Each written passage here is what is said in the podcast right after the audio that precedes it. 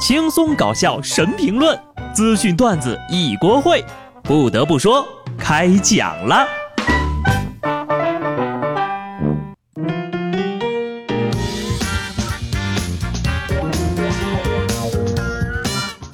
Hello，听众朋友们，大家好，这里是有趣的。不得不说，我是机智的小布。喜欢听的朋友呢，记得点击订阅专辑、转发、点赞、评论，别等了，就是现在。这两天呢，高清修复版的偶像剧鼻祖《流星花园》啊，时隔十七年又重新上线了，播放率啊，马上就飙到了两亿多次。在这一波回忆杀中呢，击中了不少怀旧少女心呐。说到这儿，实不相瞒，《流星花园》最火的那几年呢，我也是被班里的女生共同推选为小花泽类呀。如今呢，重刷的小伙伴们呢，大多都是当年的老粉啊。十七年过去了，大家都长大了，不再被颜值冲昏头脑了，在认知上呢，也完成了从青涩到成熟的转变。就连女主角酸菜啊，不是山菜的扮演者啊，大 S 也是晒出了《流星花园》的剧照，称自己当时演的时候呢，就觉得山菜是个绿茶啊，山菜是个绿茶，演到一半就不喜欢山菜了。但还是尽量演到不让观众太恨他。大 S 也是 real 耿直啊！山菜本菜盖戳认证，山菜是绿茶。所以说呢，山菜究竟是有多绿茶？就连山菜都看了都想 diss 自己。不过你现在才来承认，道歉有用，还要警察干嘛？连山菜这种普通女孩都自认绿茶了。何书桓，你个渣男代表，还不赶紧出来走两步？我在这儿说句公道话啊，虽然说我是个大小伙子，但是呢，山菜是绿茶吗？姑娘们在回答之前，你们先扪心自问一下，在面对忠犬道明寺和白月光花泽类的时候，会不会犹豫？所以说呀，偶像剧真的是经不起时间的考验。现在想想当年自个儿看过的偶像剧啊。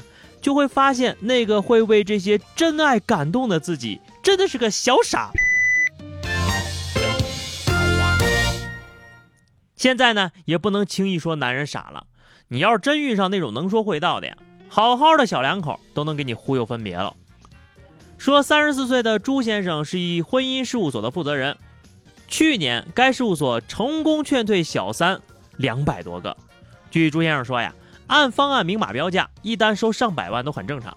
不仅如此呢，他们还帮助了很多小三成功介绍了对象和工作，甚至跟他们成为了朋友。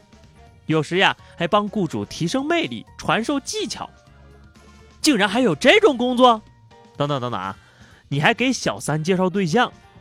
人家是跟你们有仇还是怎么地了？被你们拉出来接这个盘？就这些人呢，要是去做影视编剧，估计早都火了。来来来哈，有没有那些漂亮的小姐姐、帅气的小哥哥跟我一起搭伙做生意的？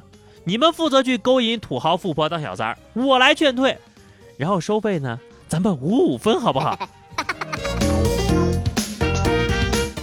同样是九零后呀，你还在单身，别人都已经离婚了。最高法的一份报告显示，当不少八零后还在和剩男剩女的标签抗争的时候，第一批九零后已经加入了离婚大军了。有人说了，九零后把婚姻当儿戏，头脑一热就结婚，头脑清醒就离婚。也有人说了，那是因为我们九零后重视婚姻质量，不将就，不凑合。为什么要这么残酷？这不是骗人单身汪的份子钱吗？大胖说了，这就是为什么他不要早结婚的原因。反正也会离呀。他还打算呢，改天去民政局门口呢蹲蹲看啊，能不能捡个媳妇儿回来。所以我就经常说，读大学的时候那是谈恋爱的最佳时机，有对象的一定要珍惜呀。说是河南一高校大一的女生宿舍啊，四个姑娘沉迷吃鸡，每天都能玩大概十多个小时。其中一女生呢，曾因为吃鸡啊三天没理男朋友，遭男朋友提出了分手。风水轮流转，天道好轮回。不信抬头看，苍天饶过谁？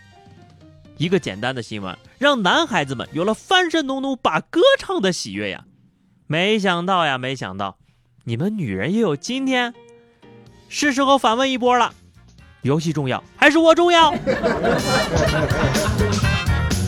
其实不嫂在去年啊沉迷阴阳师的时候，我就问过她，她是这么回答的：你都还没有一管小羊皮重要，居然还问你有没有游戏重要？谁给你的脸？好了，这个问题我们就不谈了啊。小布呢，虽然说学习不怎么好啊，但还是想问问这些姑娘们：有男朋友，每天还玩十个小时的游戏，请问这书你们还念不念了？就真的啊，就这智能手机严重影响了当代大学生的睡眠质量。毕竟呀，他们上课都只玩手机，不睡觉了。少看点手机吧，朋友们，影响智商啊！说常州一姑娘小李在网上买低价苹果手机的时候，被对方骗走了六万八，都还没发觉。最后呀，连骗子都良心发现了，求他不要再转账了，他才意识到自己被骗了。万万没想到的是，就在他去报警回来不久，因为没钱的找网络贷款，又陷入了诈骗的陷阱，被骗子再次骗走了八万块钱。就就那什么，就就现在还有这么好骗的人呢？请主动联系我，谢谢。我倒是觉得啊，可能不是骗子良心发现了，而是觉得自己的职业受到侮辱了。你拿我当什么人了？我是凭本事骗钱的，你凭什么跑来送人头啊？故事会都不敢这么写，你硬是给操作出来了。姑娘呀，吃一堑长，算了，还得再来一个疗程。下面这大哥的脑子也是得花钱治一治了。说成都一男子酒后跟人打赌，如果能吞下一根钢条，对方就给五千。于是他就真的吞了一根钢条。过去一年了啊，身体也没什么感觉，他就想到医院去检查检查，看这钢条啊有没有排出来。检查后发现，这根钢条还死死的插在他的胃里，而手术、输液等总共的费用加快，差不多有一万五到两万之间。你你还以为可以拉出来，大哥呀，拉没拉出来，你能不知道吗？讲真哈，我真怀疑您这脑子是不是让钢条给扎了。最后呢，聊一个没见过世面的小偷哈，说二十二号在浙江台州，一个山东小伙呢，趁着店员不注意，偷走了一箱二十斤的枇杷，全部给吃完了。小伙说呀，自己从小生活在北方，没见过枇杷。好奇枇杷的滋味，却又囊中羞涩，所以就动了歪脑筋。这是我们北方人被黑的最惨的一次了吧？为什么一次偷了二十斤这么多呢？因为我们北方人买水果都是成箱成袋的买，买蔬菜呀都是成堆的买，买猪肉都是成扇儿的买，习惯了。所以呢，下次让这小伙子见识见识南方的蟑螂也是极好的呀。好的，话题时间哈，上期节目我们聊的是你玩过的时间最久的游戏是什么？听友关不掉的幺幺零说啊，我玩过最久的游戏就是王者荣耀了。最初玩的时候呀，因为技术不好被人骂成狗，而现在玩了两年多了，我终于和以前不一样了，别人都骂不过我，但是别人可以举报你呀。听友五毛节操要不要说哈？我玩的最久的游戏是蹦蹦蹦啊，玩家们都亲切的称呼为氪金三。我从开服玩到现在呀，感觉这游戏对我们非洲人不太友好啊。我至今都没玩到过对我友好的游戏。听友真次说哈，炉石传说三年多，点击泰坦两年多，青蛙现在还在养，至今还在养青蛙的，可以说是相当专一了。